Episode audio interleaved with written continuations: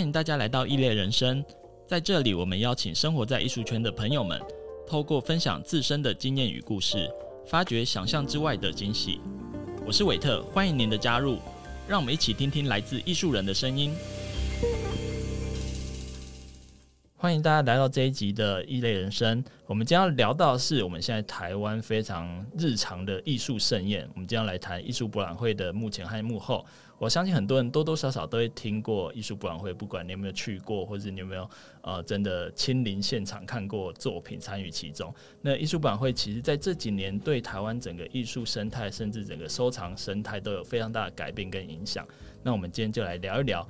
呃，在艺术博览会的幕后，我们到底有哪些有趣的事情跟一些小秘密？那我们欢迎今天的一起来参加我们讨论的 Hoho 跟 Jenny，然后我们请两位事先自我介绍一下。Hello，大家好，我是 Jenny，我是巴塞尔艺术展的台湾代表，然后也是独立策展人。OK，Jenny 其实她在那个巴塞尔开始在台湾之后，就一直有参与在其中嘛。是对，所以其实我们今天很荣幸可以邀请她来跟我们讲一些。呃，我觉得跟国内的艺博会完全不太一样的一些性质跟状况。对，那 Hoho 这边，Hello，大家好，我是 Hoho。那我是前画廊协会的执行总监。那目前的话，任职于一个非盈利的基金会。OK，其实你知道，就是 这次邀两位来，真的主要是因为看上了两位在艺博会非常资深的经历。这样对，那我觉得，呃，因为其实大家对艺博会的印象可能每个人不太一样。因为像我自己对艺博会印象是比较像是就是。同学会，你知道去之后，然后就是哎，这样打招呼，对，然后就看到谁，然后你走在路上很小心，因为随时会被人家从后面扒头扒下去，哎，你怎么也在这边这样？对，所以其实，而且我印象超级深刻，我前面几年去艺博会的，比如像范博还艺博的时候，我好像逛到最后都在找厕所，然后就是就是人很多，然后非常的有趣，这样。对，那对我们呃比较算是不算是工作人员来说，其实就有点像是呃。逛逛那种很大的市场，然后参加一个很大的派对，这样对。可是两位是派对的执行者跟那个算是主办方，这样对。所以我其实今天就很想跟你们聊一聊，OK？可能大家看到的艺博会之外的一些状况，这样对。那我想要先请两位自我介绍一下，就是我们你们之前在艺博会是担任什么样的职务跟内容？好，我在巴塞尔艺术展担任的是台湾的贵宾代表.所以我面向的群众就是我们的贵宾。那在我们的展会呢，我们的贵宾通常不是就是所谓的好像是收藏家，嗯、因为我们对贵宾有比较广泛的定义。定义 okay. 呃，比如说艺术家、美术馆工作人员、策展人，嗯，或者是我们说在艺术圈有影响力的人甚至是艺人，那都会是我们的贵宾。OK，所以你们接待这些贵宾，其实名单是在之前就会先拟定好这样子，然后先知道说 OK，可能今天晚上会有哪些贵宾会来吗？还是说我们有一个诶历史蛮悠长的这个清单名单，名单，但这个名单我们可能就是一阵子都要不定期的再去审视它、更新它。对，其实跟蛮多画廊蛮像，因为就我所知，蛮多画廊都有自己口袋的。藏家名单，然后其实像我之前听过，就是 OK，他们要办什么展览的时候，就会先问一些比较重量级的藏家说：“哎、欸，这样类型的艺术家或艺术作品，你们喜不喜欢？”对，变成你知道变成这种隐藏的评审机制这样子。OK。那我觉得在整理名单的时候，可能等一下 Hoho 也可以分享，嗯，就是会看到画廊生态很多很有趣的事情。OK。譬如说，可能有一些、嗯、呃，有些人他。可能某几年很热衷收藏，对，然后之后可能又觉得，哎、欸，这个可能不是他的主要兴趣，然后就可能又不见了，又不见了，对，所以就还蛮有趣，是一个生态的反应、嗯。对，其实我们之前有遇过这样子的状况，就是有几个，比如说藏家大哥啊，或是一些前辈，其实就对我们很好。我还记得有之前有认识一个是在医学那个。医学界的前辈藏家，那他也是哇，生就是就是之前每次来都会送我们很多吃的什么什么，可是突然有一阵就不见了，对，然后就真的就找不到，然后大家都想，哎、那个谁谁谁怎么了这样？可是就你就知道他其实就是可能很多人是单纯就是 OK，我很不想不想收了，不想玩了这样，对，就的确会有这个状况。那 Hoho 呢？你在那个台北艺博主要是负责什么样的职务？好，我在台北艺博里面主要是做呃执行总监，那他的位置其实就是做一个统筹的工作。OK，、嗯、那大家千万不要忘记，其实艺博会它是呃很多很多人，还有很多很多部门一起共同完成的一个计划。所以其实我们这边只是一个中间小小的角色，嗯、就是说协助或是辅助大家在呃既定的期程里面完成各自的任务，然后最后在展会开展的当天，然后一直到结束那天顺利的把它完成跟落幕。OK，那你们这样前前后后你们个别比如说执行过了几届的艺博会？哦，大概差不多有十届左右。十届哇，后后、嗯、也是吗？我们我这边的话大概有、嗯、呃。四点五届，但是因为我们点五届 是怎么来的？画廊协会它每年度都会有三到四场艺博会，对，所以我们有点是加成的效果。我们是密集式训练。你知道这几年我真的觉得艺术家不是在参加艺博会，就是在准备艺博会的路上。对啊，是因为现在艺博会真的蛮多的，嗯，不管是国内还是国外都是。对啊，那其实会这样演变，我觉得它就是有它的一个历史的状况。对，那。呃，两位既然其实对艺博也蛮熟，那是跟我们分享一下，说你们所知道为什么？哎、跟大家听众科普一下，现在艺博会的一些历史沿革这样。好，那在呃 Jenny 分享比较国际面向之前，我这边也先分简单分享一下呃国内的状况好了。那其实画廊协会的艺博会，它是我们大家可以说它是亚洲最早。然后设立，而且是面向国际的一个艺博会，是对它其实跟画廊协会设立是同一年，就是一九九二年。嗯，设立的时候，它就第一年度就开始有艺博会的形成。那这是它有趣的地方。那它当时的宗旨其实就是想要促进这整个艺术市场，嗯的那个融洽跟它的市场性。对。那直到它过几年之后，就开始有慢慢有国际的画廊参展。嗯，对。所以说历史到现在已经蛮悠久。那明年度其实就是二胎配的三十周年.对，然后今年是那个画廊协会的二十九啦，然后所以其实说这时间其实也蛮蛮漫长的，嗯、然后累积了不少的资源，这样子。对，因为其实像前阵子才结束台北艺博会，嗯、对，其实这今年的我觉得它整个规模跟来的那个参展的伊朗还蛮多的，嗯、而且的确有感觉到，其实每一年那个，当然除了疫情之外啦，就 每一年的国外的。这伊朗其实一年又比一年多，就是我们那时候其实所以所以其实我们常常去艺博会玩的时候，都主要是想要看一些国外的有趣的东西，对，因为平常可能看不到这样。对，但那这蛮可惜，因为疫这几年疫情的关系，嗯、所以真的是减少很多，不论是国外的画廊啊，或者是国外的藏家呀，或者是一些艺术单位。嗯来台的机会，所以我相信过呃明年或是后年应该状况会好很多。对，希望大家可以健健康康的等到那个时候。没错，对，OK。然后继续就是刚刚讲到国内的部分，嗯、那其实画廊协会我觉得可以说是国内艺博会的就是起头啦，起源。那继续这样子发展下来之后，就开始慢慢有像是饭店型博览会，嗯，然后慢慢变得非常非常多，对，然后以及后来有这种主题式的艺博会，嗯，主题是像是呃有一些是版画类型的啊，或者是录像啊，或者是一些特定主题系列的艺博会，那其实这些都还蛮有趣的。OK，那你觉得比如说像我知道除了艺博之外，其实像近几年饭店博览会其实也是非常的夯这样子，对，那。呃，我相信可能很多很多听众可能也不太了解，就饭博跟艺博差别在哪边？你可以稍微介绍一下他们的区别。好，我先简单介绍一下。嗯、其实饭店型博览会最早的源头，它是拉丁美洲那边出来的，因为当时它就是为了降低那个。呃，参参展的成本，对，但是这个这个形式呢，反而是到亚洲把它发扬光大，因为它亚洲人就是会省钱，啊，我们要节省嘛，不要这开玩笑，我们也是要专业的好吗？对，那大家发现说，哎、欸，其实把这个。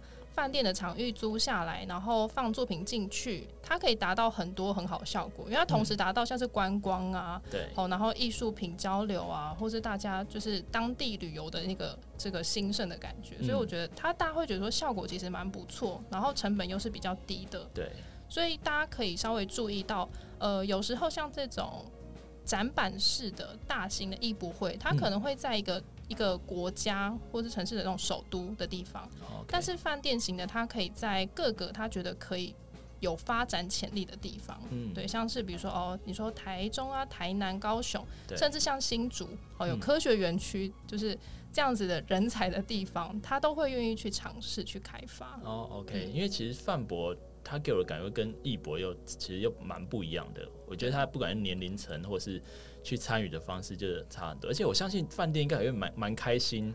可以办这样活动吧？通常对啊，我自己在逛饭博的时候，我觉得它有一个特别不一样的感觉，是我觉得它特别适合新入门的收藏家，嗯、因为它有一个我已经帮你把艺术品放在家里的感觉，对，所以特别一个居家的感觉在饭博里面，我觉得会吸引到就是呃我们一般藏家之外的观众。是因为其实很多人可能在画廊，他会很难想象说这样的话拿回我家到底会长什么样子，或者很多人很怕走进去画廊。或是走进去展板型艺博，我遇到过蛮多人，对，大家就觉得说，哎、欸，我走进去饭店那个感觉氛围都不一样，嗯、好像变得很亲近，然后而且你会发现作品就在厕所里面，好像哎，欸、对，好像我们家也可以哈，而且会特别敢问价钱，对对，就是说这我应该可以买得起，没有问题，可以，对，所以其实我觉得他成功的跟所谓的。大型的可能在世贸或者在一些展览馆的艺博，它其实有做一个区分，做一个不管客群上甚至展览品上的区分，那就我觉得是一个很好的现象。这样，谢谢厚厚刚才跟我们分享国内的艺博的一些简单的发展史跟现况。那我们现在是来请 Jenny 跟我们分享一些，就算是这几年来，然后开始有蛮多，因为像那个阿巴索啊，或者一些国外的艺博开始进入了台湾。那其实说真的，我觉得他那时候知道国外的。国外的那个艺博要进来的时候，其实我就我所知，艺术圈的还蛮兴奋的，因为大家觉得哇，我们有，有一个国际型的艺术博览会来台，你知道有一种那种被肯定的感觉，是，对，不管是创作者，不管是画廊，甚至是藏家，对，觉得说，哎、欸，你注意到我们了哈，知道过来了，那种那种感觉，而且感觉不是好像我们自己在这里，对，关起门来在玩，对，对，我觉得这个是一个很很又很。又跟可能哦，我们原本自己的台北艺术博览会感觉又又不太一样的一个博览会。对，那我想要 Jenny 是这边跟我们分享一下。因为我觉得国外的博览会跟应该也不是说国外，就是国际的博览会跟亚洲的博览会有一个比较主要大的区别，就是在于呃。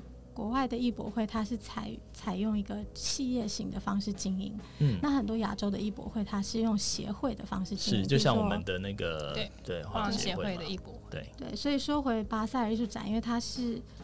应该是所有艺博会的原型。嗯，那它是一九七零年由三个瑞士巴塞尔的画廊主所组成的。对。那当初呢，他们就是希望说，我们用画廊如何怎么样把我们的当地的画廊推广到更多其他的国家，所以他们就组成了。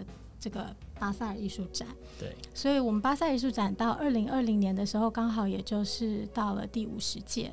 可是很可惜的时候，第五十届刚好碰到疫情。哎、我们本来那一年要就是 大大肆庆祝的，然后会办很多特别的活动。有那时候其实有，因为身边朋友也蛮多，然后他们就会有在讲，他本来要干嘛，本来要干嘛，但现在都不行了，就完全取消，真的很可惜。对，所以我们一开始是在瑞士的巴塞尔这里，嗯、然后后来就延伸到了。美国的迈阿密海滩，那是第二个展览，然后后来把 ART Hong Kong 买下来，嗯，就变成巴塞尔香港展。所以我们每次到的那个城市呢，它原本都是没有什么艺术风貌的，嗯，但是在我们去了之后，就转化当地的艺术生态，让大地变当地变成一个具有多样艺术风貌的一个城市。那我我觉得。当初在巴塞的这三位画廊主，嗯，他们都是非常有远见的，因为他们就是不想要只是在当地，然后做自己关门做自己的艺术。那他们希望可以把艺术拓及到更多的群众去。那嗯，所以后来呢，巴塞尔就慢慢慢慢的起来，然后变成国际上非常有影响力的一个艺术展。嗯。但我觉得最重要的是，因为我们认知到我们自己是一个商业的展览，是，所以呢，我们主要的客户其实都是画廊，所以服务好画廊对我们来说是最重要的。因为我们火火也知道嘛，展、嗯、那个艺博会都是用展位费，对，是我们最主要的收入，对，所以让画廊开心，哦，画廊是业主，对，画廊是业主，那所以当我们服务。但是我是面向贵宾的，所以当服务贵宾的时候，其实我们是把好的贵宾带到展会上，让交易可以在展会上发生。嗯，所以这个展会才会成为是一个很成功的展会。所以我们非常一直非常清楚，就是只要画廊的生态是健全的，嗯、那整个艺术圈的生态就会是健全。OK，那像你，比如说你也跟了那么多场国际的博览会，那你觉得以亚洲的，比如说这次在香港办的那一些亚洲的艺廊，你觉得它跟国外的艺廊，他们会不会有什么让你感觉到很大的区别？这样子？我觉得最大的感觉还是因为我觉得收藏的历史还是以西方比较悠久。嗯、那西方他们真的就是很多人，像我们在开放一些国外的收藏给带藏家去看的时候，带我们的贵宾去看的时候，对，他们可能会说啊，这个。是我爷爷辈留下来的收藏，哦、或者是说，哎、欸，这是我先生他们家的收藏，这是我家的收藏，嗯、就是那个收藏历史不是因为台湾的收藏历史相对的也比较晚，嗯、所以呢，我们就看不到说，哎、欸，可能只看得到我们上一辈的，可能看不到上上一辈，甚至好几代以前的收藏。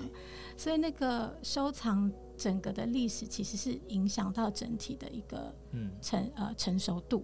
OK，对，所以我觉得也相对的就会反映在经济规模上。嗯、所以我觉得亚洲的呃画廊来说呢，我觉得相对的经济规模也会稍微小一点。OK，嗯，那我想的是跟民风有还有文化有关啊，因为其实就真的我台湾就真的比较少有听过说哦，拿跨三辈三代去收藏这个作品或者什么。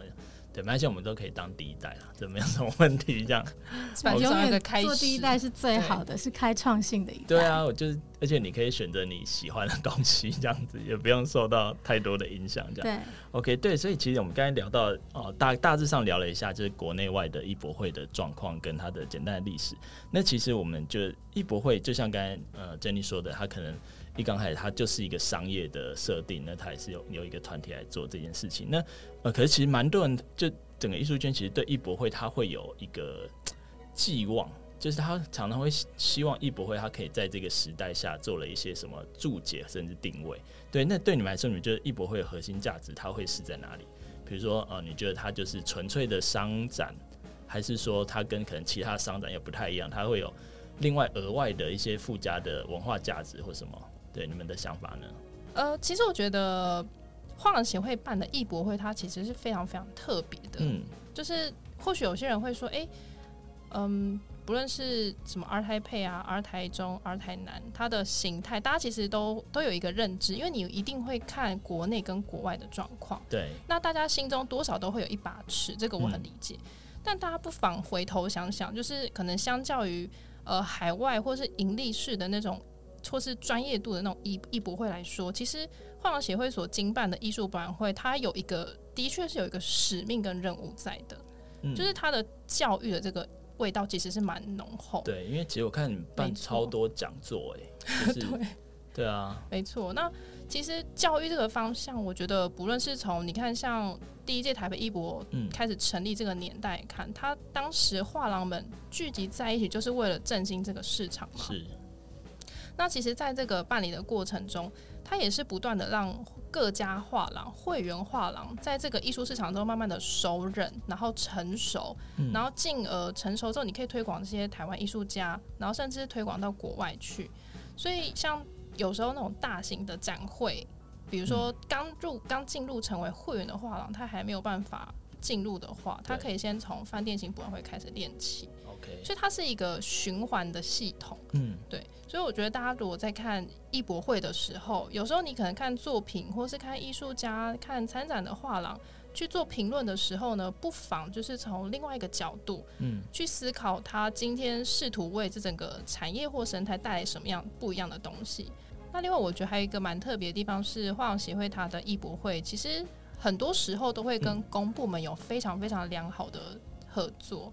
对其实这是个好现象吧，嗯、就是如果说这是是啊，是我觉得是对对，因为我每次看那个他们展展板后面的赞助单位、协办单位、指导单位，哇，那个是很精彩的一个，你知道吗？因为其实一个国家它的强盛不止说你说经济啊，或什么武力呀、啊，嗯、其实有一部分还是包含文化艺术的。那我们这一块其实是持续的在。关注，然后政府也把他们的力量持续的注意到这个资源上。是，我觉得这真的是一件很棒的事情。没错，像大家其实可以看到像，像呃台北艺博每年度都有一个 Made in Taiwan 的新人推荐特区，嗯、那它其实就是一个非常好的，就是算产官合作的案例。OK，对，他就会推荐年轻的呃，就是有未来性的艺术家，然后进入台北艺博的场域去做展览。哎，聊到这个我还蛮有。蛮感兴趣的，就是你们的所谓的呃年轻艺术家跟有那个是怎么去衡量？是有年纪的限制吗？对，之前他们征件的时候，嗯、他们都会有做年龄的区分。OK，我觉得今年是有稍微提高一下下年龄层。对，因为因为我发现今年怎么跟我同辈的也在里面。我想你还是新人吗？你今年有稍微提一下那个年龄层。OK，可是他们作品真的都很棒，都很成熟。对，就是很有。未来性，嗯，对，那其实过去几年在那个 MIT 现在特区的，其实蛮多艺术家一直到现在都还是表现的非常好。那也是每一次我会特别看的展区，对，因为你他算是你进去算是最没有压力的，嗯，对，而且我觉得他是你可以直接跟艺术家面对面聊天的一个很棒的机会，这样。是，对，而且这个时候的艺术家他对你是。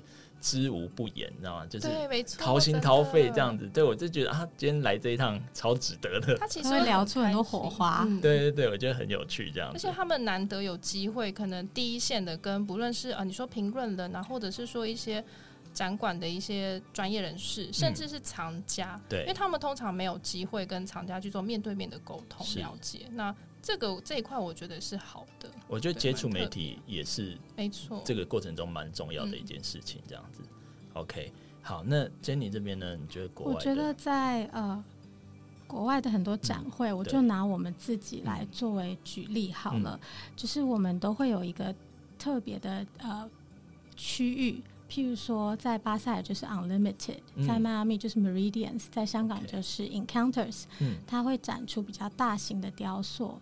或者是比较大型的装置，甚至是录像、声音等等。嗯，那那个部分呢，就是可以让画廊展出比较学术性的作品。那我们在瑞士啊、迈阿密的展览，甚至是会有美术馆带他们的赞助者，是全员到现场去，然后投票决定是否购买这件作品成为馆藏。哇，好特别哦！对，所以我们每一年每一个展会都会呃接待差不多。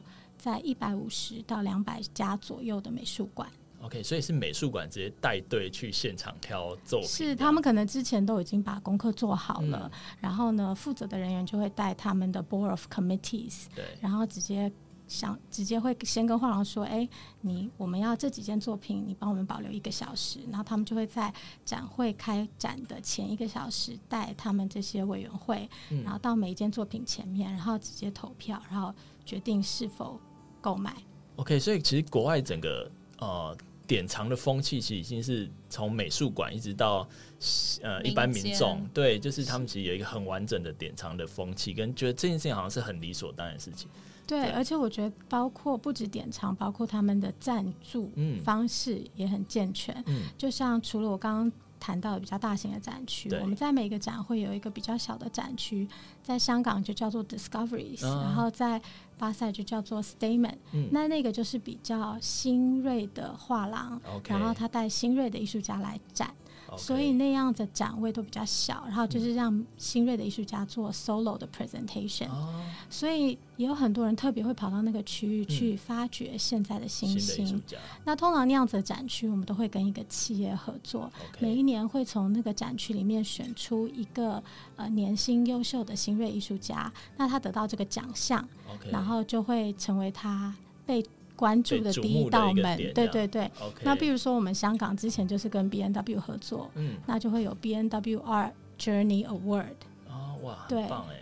那在瑞士就是跟 Balance Insurance 的 company 合作，okay. 对。好，希望很多企业主听到这边可以，就是也国内比较办一下，对啊，可以有不同。其实赞助可以很多样化，对，因为因为其实你知道艺术。不止艺术啦，就文化这件事情，真的是除了政府之外，我觉得民间企业，我觉得有时候他们起的作用跟效应反而更大，更大，而且那个涟漪会很长久，嗯、对，很长远。大家会真的会认为这是，重点还有品牌形象呀，其实对他们来说是最加分的东西。是，对，OK，那如果有企业主听到这边，就欢迎跟 Jenny 跟厚厚联络。OK，好，那其实我们刚才提到，就是我觉得刚才 Jenny 提到几个点，我还蛮觉得蛮有趣的。第一个是你提到你们就国外的博览会，它特别会有几个部分是让大型的雕塑品或是比较大型的作品有地方展出，因为我觉得这个是很特很重要也很特别的地方。因为像呃国内我们比较少看的，因为空间限制或是都在室内，就基本上呃比较难。看到了很真的很大型的作品，或者我觉得这个是一个蛮有趣的地方。对，我觉得也许不知道未来在台湾不知道有没有机会看到这样子的博览会。对，那刚刚也有提到一个，就是呃，国外博览会他们有特别设立让，比如说比较新成立的艺廊去开始进进入 OK 博览会，他们可以怎么去做？那国内有这样子的机制吗？有的。然后其实大家有兴趣的话，不妨就是每年台北艺博在开始招商的时候，你们可以上那个。网站去下载一下简章，Okay. 那其实简章里面它都会规划不同的展区嘛。嗯，那展区里面它有时候就会针对比较新锐的画廊，OK，去做一个呃比较特别展区的规划。所以呃，画廊要进入，比如说台北艺博，他们是要先成为一个合法立案的话，对，然后要要加入协会嘛，对不对？对，但是如果要参展，不一定是要会员哦。OK，基本上是会员也可以参展，就你投递你的。展览计划，对，然后会有一个执行委员会去审核，这样。OK，好，所以其实国内不管是可能有立案的新的画，他如果今天想要参加艺博画，其实还蛮单纯的，就是比如说我们就去报名，然后参加，经过一个审核作业，激烈选拔之后，对，然后就是从里面脱颖而出这样子。OK，那那所以哦，原来我们现在在艺博会上面看到的所有的艺廊都是经过精心挑选这样，哇，真的。难怪每一年比一年精彩这样子，所以其实展区它都是有经过规划的，所以大家下次去参观艺博会的时候，不是除了说哎、欸、跟周遭的亲亲朋好友打招呼之外，也可以细细了解一下说这个展区规划或是动线啊，它是不是其实有呃额外的一些巧思？那这些大家都可以细细去看。我觉得其实动线在博览会里面非常非常重要。嗯、你知道我好几次去，我就不讲哪些博览会，可是我好几次去博览会，我在里面几乎都迷路，你知道吗？我已经不知道我已经哪些画廊逛过，哪些。你说五十家逛成一百五十家，对，就是想说，哎、欸，赚到的感觉。感觉这边没有来过，可是你知道，就有瞬间有那种鬼打墙的感觉，这样 是，对，就差一点。模型啊，在展对啊，就差一点，可能一进去本来预计一个小时、两个小时，每次出来都大概四五个小时以后。对，就是很很，我所以我觉得动线这件事情是一个很重要的。对，就以那个博览会来说，这样，尤其是。你知道我们又没有办法专心看路，我们都一路上一直在看作品，一路上也跟人家打招呼、聊天。你可能跟这个人打完招呼之后，你就忘记你刚刚是从左边来的还是右边来的，然后、嗯、就是一个很有趣的大迷宫这样。对，OK，那所以那像如果是在国外，比如说一些新的艺廊，他可能从来没有参加过艺博会，那那个门槛会不会很高？呃，我们基本的规定是你是要、嗯。画廊成立满三年以上哦，三年以上对。Okay. 那我们通常会看这个画廊过去的在画廊内的展览的 program，嗯，以及它是否有代理当地的艺术家。OK，哦，代理当地的艺术家，嗯，这会成为一个呃考量的指标，但是不会是全部，哦，因为我们会认为说，如果他有代理当地的艺术家，嗯，他才是对当地的生态有贡献的画廊。因为我觉得这一点很棒哎。对啊，因为如果我们以后规定，比如说来台北展览的艺艺廊都有代理那个台湾的艺术家，我觉得这是一个、呃、不是，如果他今天是越南来的画廊，他必须得要代理越南越南的艺术家，啊、或是他是马来西亚的画廊，我们通常会参考说他所代理的艺术家名单里面有没有马来西亚的艺术家，是当地。如果他代理了六十个艺术家，嗯、然后他五十九位都不是马来西亚的艺术家，我们可能会觉得这个画廊还有一个就是。根据我们艺博会的性质，我们艺博会通常都是、嗯、呃，我们所谓的 primary gallery 是我们的展商。嗯、对，所以如果当你看到一个画廊，它的呃艺术家名单可能都不是当地，你可能会想说，哎、欸，那它应该是一个二手画廊，OK，或者是它可能是。操作形式可能跟一般的我们所谓的 primary gallery 有一点不同。嗯、OK，所以二手画廊你可以大概跟听众解释一下。呃，所谓的二手画廊就是它并没有直接的代理艺术家，嗯、然后他所经手的作品可能都不是直接从艺术家画廊、呃艺术家工作室所出来的作品。OK，所以当你走在我们巴塞展会的时候，大部分你所看到的作品都是直接热腾腾的从艺术家工作室直接送到展会的。对，就是第一，等于是就是第一次发表的作品。嗯，OK，哇，这个真的是比较新鲜的艺术家都可以在这边看到，这样。嗯、OK，所以刚才讲到的是呃画廊参加的话，那如果我今天是一个艺术家，然后我想要参加的话，是有什么管道吗？还是说一定要通过艺廊才可以参加？在嗯。巴塞尔艺术展的话，嗯，我们都是要通过画廊，OK，就是由画廊，也就是我们的展商，嗯，去决定他要带什什么样子的艺术家来展览，OK，所以他必须是得经过我们的参展画廊所代理的艺术家才可以进来展览。那像我们刚刚聊到那 MIT 的部分，是。对。那像他们，比如说年今年轻艺术家参加 MIT 的话，那他可以透过什么样的方式呢？好，MIT 这个计划它蛮特别的，嗯、就是说，当它被遴选出来的艺术家，其实是要经过画廊协会去媒合，嗯，就是有立案的画廊，它才可以在展会中展出。对，所以其实呃，就像刚刚 Jenny 提到的，其实这种国际艺博会，它一定是要透过画廊，所以嗯。呃，画廊协会这边的艺博会也都是一定要透过画廊，因为其实画廊它才是一个展会的主体，是那它可以协助艺术家去推广行销，甚至是平衡这个市场。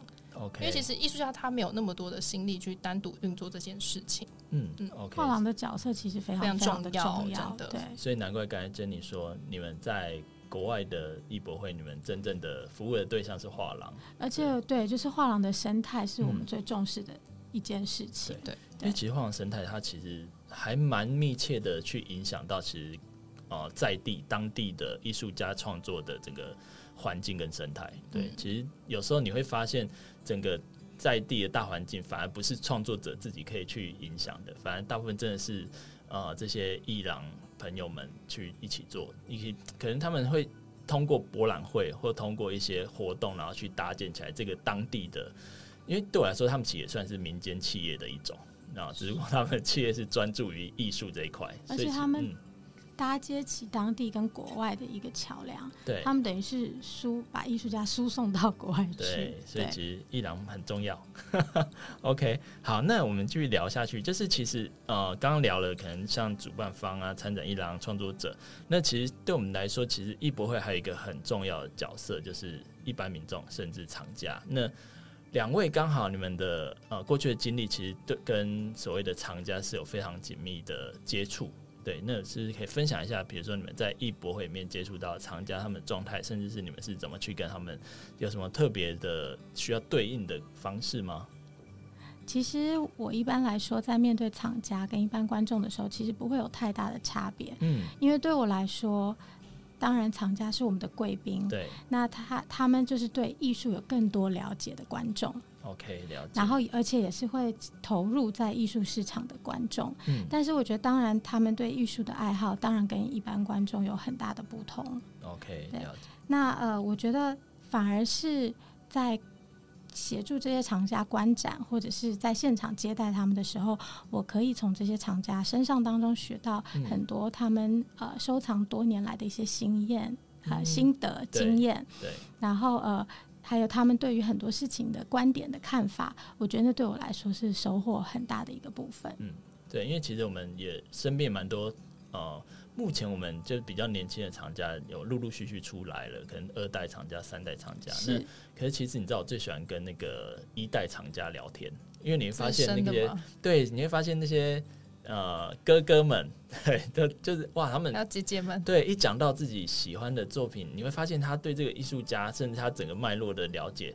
比我们真的做研究还懂非常，而且你会发现每一代的厂家，他们对于艺术的情感、情怀面都很不同。对，我印象当中就是有一个很深刻的故事，就是那个时候 R。Hong Kong 刚刚被 Art Basel 买下来的之后，那我们台湾就有一些画廊，就是一直都有参加 Art Hong Kong。对。但是因为后来它变成 Art Basel 之后越来越严格，那台湾的画廊就是可能就剩下那几家。嗯、我记得数量好像少蛮多的。对，就少蛮多的。然后那个时候也是我刚开始到巴塞尔艺术展担任现在这份工作的时候。嗯、那我头两年，我记得我碰到一个一代藏家。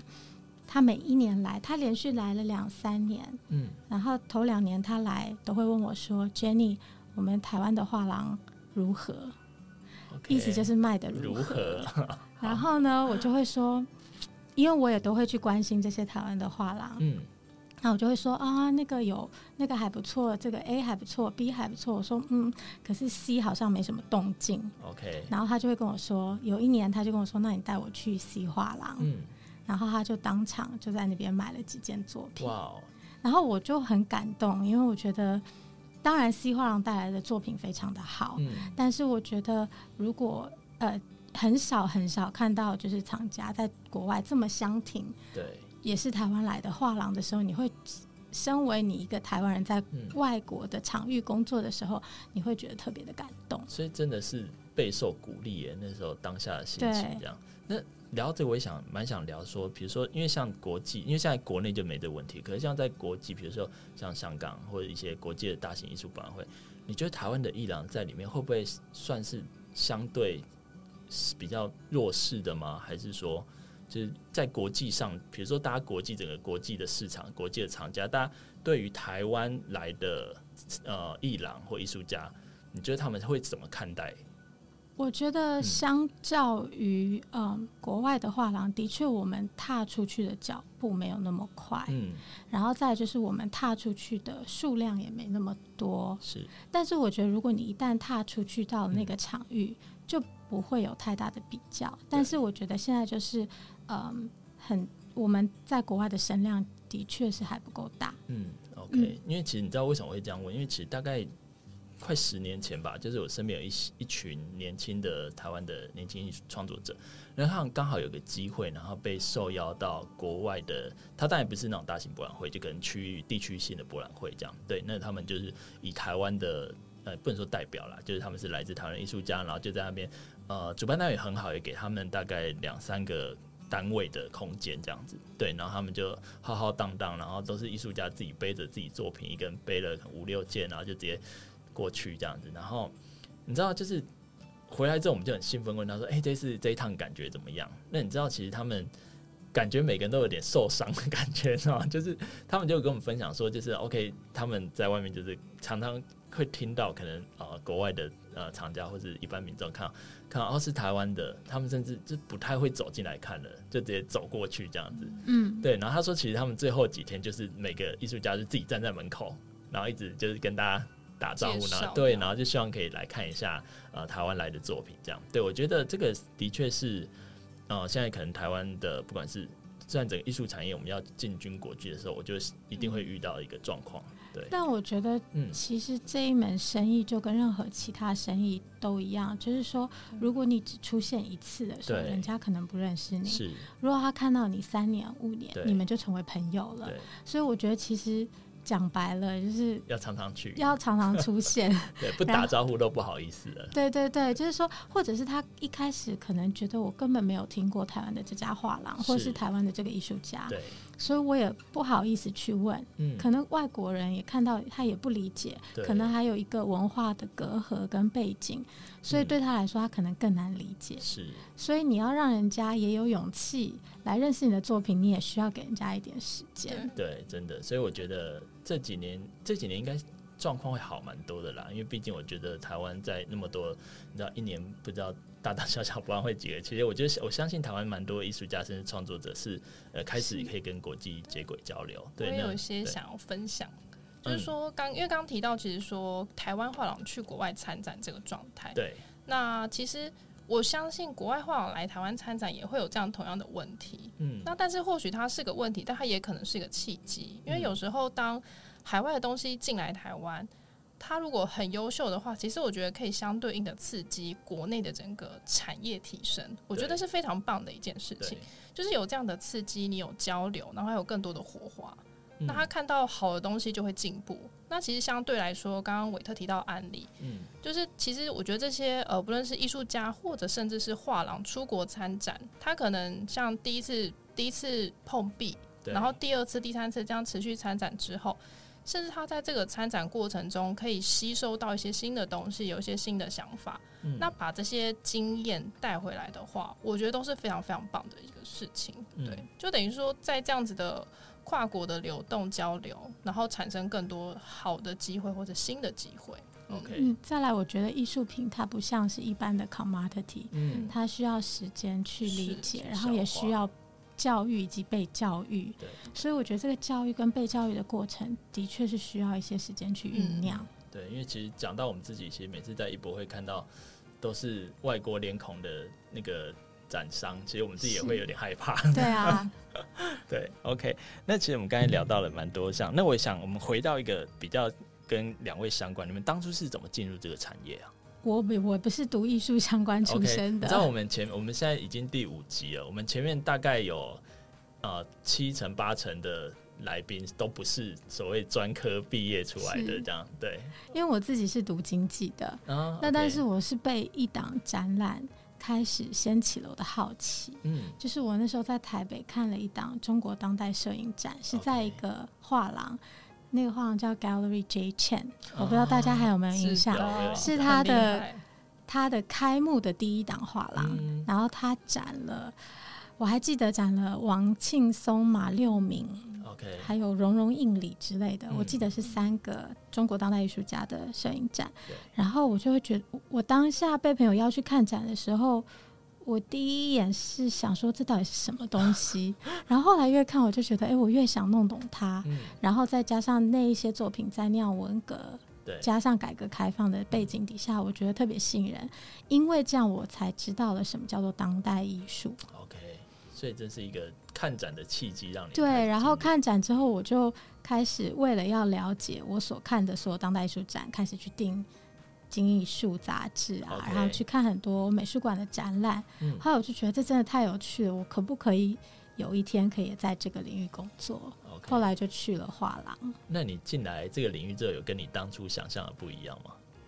还蛮不一样的，但是呃，我觉得绝大部分是一样，嗯、但是有很大一块不大一样。OK，对，好，那厚厚呢？你是怎么进入这个产业？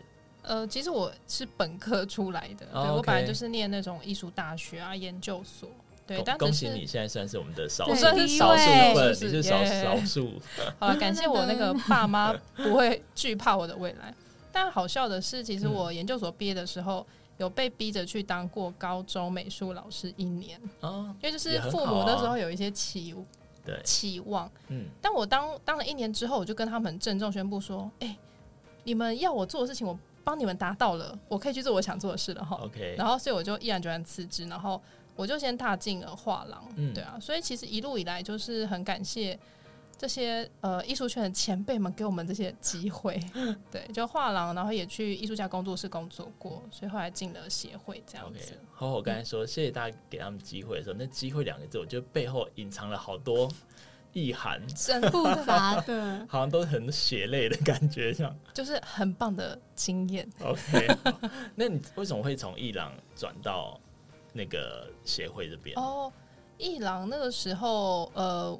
我那时候是在准才艺术中心，嗯、对啊，然后所以那时候工作了几年之后，我觉得说艺术真的是我毕生的志业。其实小的时候我就觉得我一定要做艺术相关的工作，Okay. 但我以为我要当艺术家，所以我去念的那个那种艺术大学之类。嗯嗯、那念完之后发现我根本就不是要当艺术家，然后直到进入了画廊之后，才发现说，哎、欸，我想要当的是桥梁，是我想要成为艺术家、画廊或是机构中间的那一个。桥梁。OK，你知道很多艺术行政或艺术相关的从业人员，他们几乎每个人一刚开始都是想当艺术家，很多、啊，几乎对，真的。后来发现没有那个才能，对啊，后来发现，哎、欸，怎么身边很多比我还有才能好几倍的，都过得也不太好，那、啊、我还是算了吧。哦、原来是这样，赶快转，对啊，压力也太大了。OK，所以你要感谢你父母先让你去当一下高中美术老师，他们的决定是对的。好，还是要跟各位那个高中老师们致敬，嗯、谢谢。你们，真的是很伟大。回过头来，其实我就觉得，呃，刚刚聊了那么多关于艺博的故事，那其中还有没有什么其他让你们印象特别深刻的故事吗？那我先分享我这边自己印象超深刻，就是前几年在那个新闻上看到，就是艺术品有个整整个直接倒下去的雕塑品。你们在艺博会如果遇到这种艺术品坏掉的状况，你有遇过吗？有，很不幸的就是。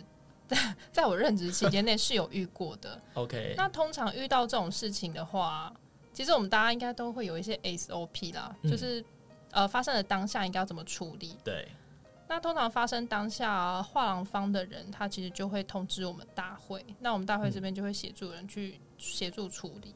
嗯、对，但我觉得蛮重要的一点是，可能要把那个呃现场发生事故的那位。人员就是请他留下来，因为后面可能会比如说有通报啊之类的。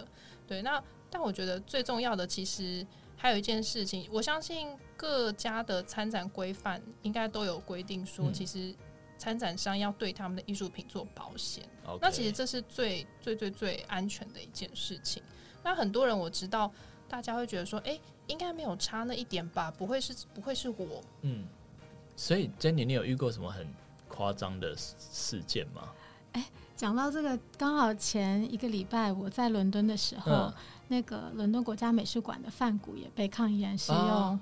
番茄酱去泼它，还好他们是有装亚克力的，OK，不然的话不会直接泼到那个。对啊，那个画面我是有挑过、啊，所以后来我刚好是才可以才泼。我刚好是事件发生的隔天去了国家美术馆，OK，然后我就特别去看是不是所有的画都都有亚克力，后来看哦，好，真的大部分他们都有放压克。哦，那就还好，那就是、嗯、好鼓励大家还是要。保护一下自己的画作，这样。对，那讲回展会的，嗯，呃，就是艺术品的维安部分。对，就是我，我觉得香港展览是我们特别头痛的，嗯，因为香港展览在公众日的时候，就是我们有贩售门票开放给大众的这个，我们已经有限制人数。可是香港呢，我觉得他们就是有很好的风气，对，就是你看香港演唱会，大家也很热爱，然后他们也会。一窝蜂的来看这样子的艺术展览，嗯，所以我们公众日的人是非常拥挤的，嗯。然后有一年我记得就在公众日的时候，贝克汉先生就来参观了我们的展览。哇！然后我刚好在展会的走道当中，就突然间，我觉得我好像是那个浪里面唯一不动的那个人，然后所有人都往我右边跑，然后就冲向贝克汉。然后那时候我往那贝克汉那边看的时候，我唯一的念头是。他们不会就这样冲过去的时候就刮到艺术品吧？那结果呢？我们就是很担心，所以之后我们就会呃尽量请就是 celebrities，他们如果可以在预展日来，对，就希望他们预展来。那那一次刚好是贝克汉，他刚好没有办法来预展日来，哦，他就在公众日出现了。哇，那很精彩哎！贝克汉自己本身就是一个艺术品啊，大家就想看啊，追着他跑，最想去看。然后我们内部曾经还有过一个小讨论，说，呃，是不是？铂金包超过多少尺寸的不能入场？Okay. 没有啊，就是那种超大的那种。同事在就是有点揶揄、半正、嗯、半认真、半开玩笑在讨论这件事，因为你知道铂金包的脚都很硬，对。然后呢，怕就是一个转身，凶器不小心，对。天哪、啊！所以这你看艺博会里面真的什么事情都会发生，我觉得真的是一个很有趣的部分。OK，那其实呃，我觉得。近几年来，所有全世界的艺博都遇到了一个共同的难题，那就是疫情这样子。对，那我们这边当然也不免俗的来聊一下啦。就是在这几年啊、呃，你们接触的艺博或你们在执行艺博的时候，你们有没有针对疫情去做什么样的因应措施？我们还蛮惨的，就是刚好五十周年的时候就碰到疫情，嗯、但是在疫情当中呢，我们也做了蛮多的。转换，嗯，我们应该是第一个做线上展厅的艺博会。哦，OK。然后呢，近年我们也做多做了一个服务，嗯，就是除了线上展厅之外，我们还有一个叫做 SEA，我们叫做 C Service，嗯，就是 Show Experience Assistant，嗯，我们会对特一些特别的贵宾提供他们就是有一个线上一对一的看展服务。就是我们在现场会有一个人拿着直播吗？算是直播，拿着他可能就是会有一个小时专属他的时间，然后我们现场会有一个人拿着直拿着手机，然后跟我们的贵宾做直播的服务。那但是我们这个。这个一个小时，我们事前会有很多的沟通。譬如说，这位贵宾他想要看哪几家画廊，因为一个小时我们可能只能看四到五家画廊，然后我们可能还要事先规划路线，然后要先跟画廊主打招呼，然后呢才能提供这样子的服务。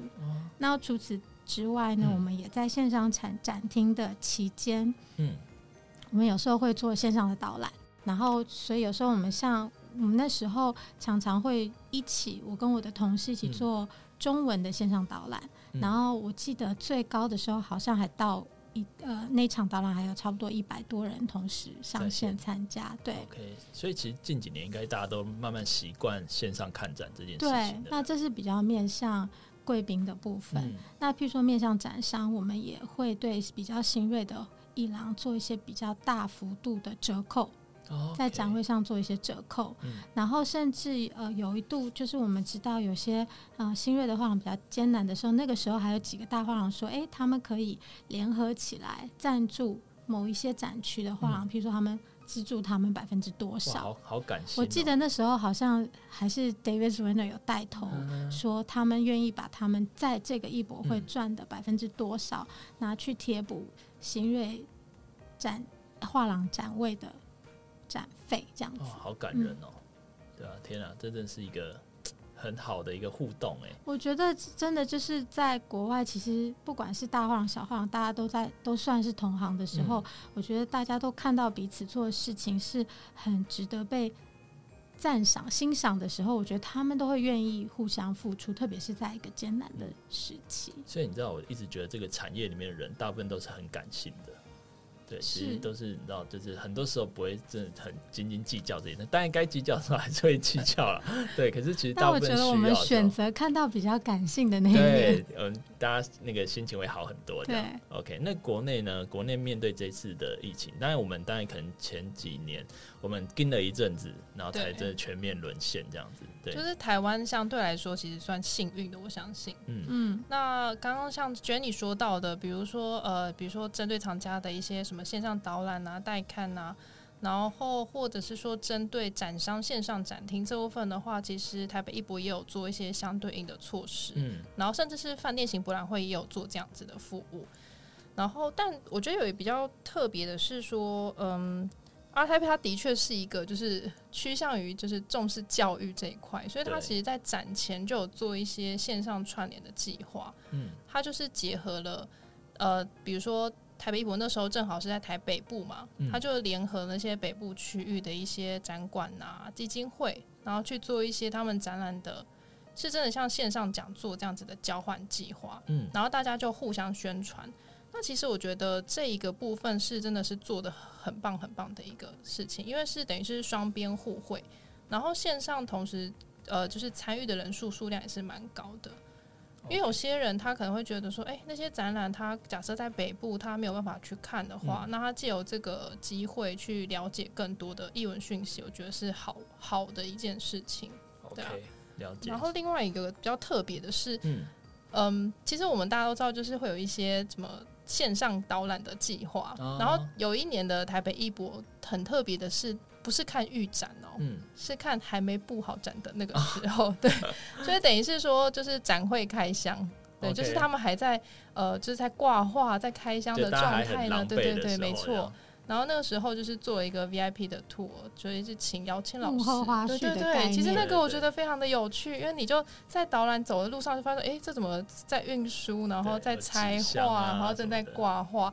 其实我觉得大家对于这个是更有兴趣的，嗯，因为一般看不到的东西，看到很多那个艺术行政。素颜的样子，哎、欸，真的。他说：“哎、欸，那不是那个什么小美吗？”对，哎，怎么跟平常看到不太一样？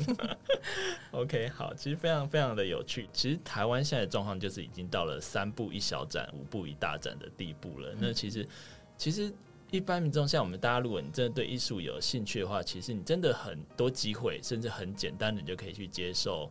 呃，甚至感受到国际、国内的艺术的博览会跟艺术艺术家一些很最新的作品。那我想最后请两位分享一下，假设今天你会怎么去建议或推荐说，可能一般民众，OK，我今天真的对艺博有兴趣，可是我今天真的从来没有接触过，那我可以从什怎么样的方式，或者是什么样的心态去开始踏入这个圈子？